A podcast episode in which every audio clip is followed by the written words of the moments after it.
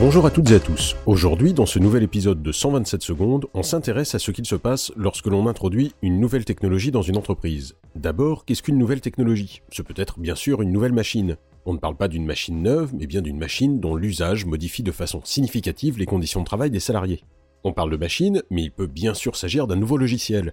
Là encore, il ne s'agit pas d'une nouvelle version d'un logiciel déjà utilisé, mais bien d'un nouveau programme ou d'un saut de version très important l'introduction d'une nouvelle technologie dans une organisation n'est pas anodine. Elle peut amener des changements profonds dans l'organisation.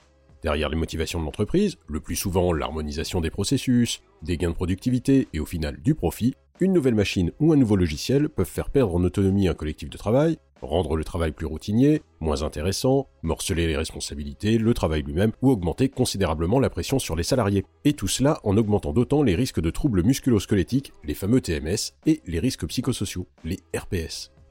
Tiens, on n'avait pas fait une série là-dessus? Ben si. Bref, sans précaution d'aucune sorte et sans étude préalable, quelques améliorations, qu'elles soient ergonomiques ou de performance, peuvent se transformer en un véritable calvaire pour les salariés et avoir un coût social et financier considérable. C'est pourquoi l'on considère l'introduction d'une nouvelle technologie comme un projet important. Et la bonne nouvelle, c'est que le CSE peut demander, en cas de projet important modifiant les conditions de travail des salariés, à se faire appuyer par un expert qui va analyser et aider le CSE si besoin à construire et proposer un projet alternatif. À quel prix vous demandez-vous?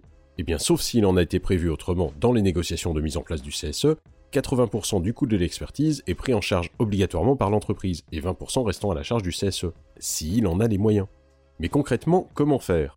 D'abord, le CSE doit demander par courrier à la direction à être consulté sur le projet.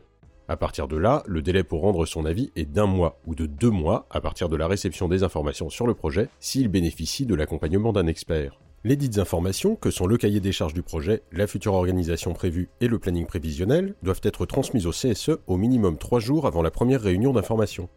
On récapitule.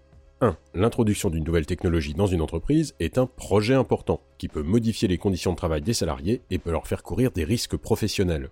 2. Le CSE peut bénéficier de l'appui d'un expert pour le décrypter et l'aider à construire éventuellement un projet alternatif.